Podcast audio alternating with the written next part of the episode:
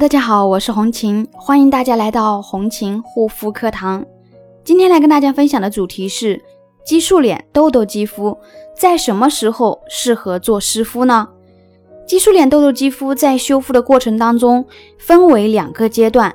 首先，第一个阶段呢，激素的戒断期。激素的戒断期，我们所做的是需要舒缓以及修复，改善皮肤的屏障功能。在过了激素的阶段期后呢，我们的激素痘痘类的肌肤在修复后，下一步所需要的呢，就是进行给予肌肤进行调理。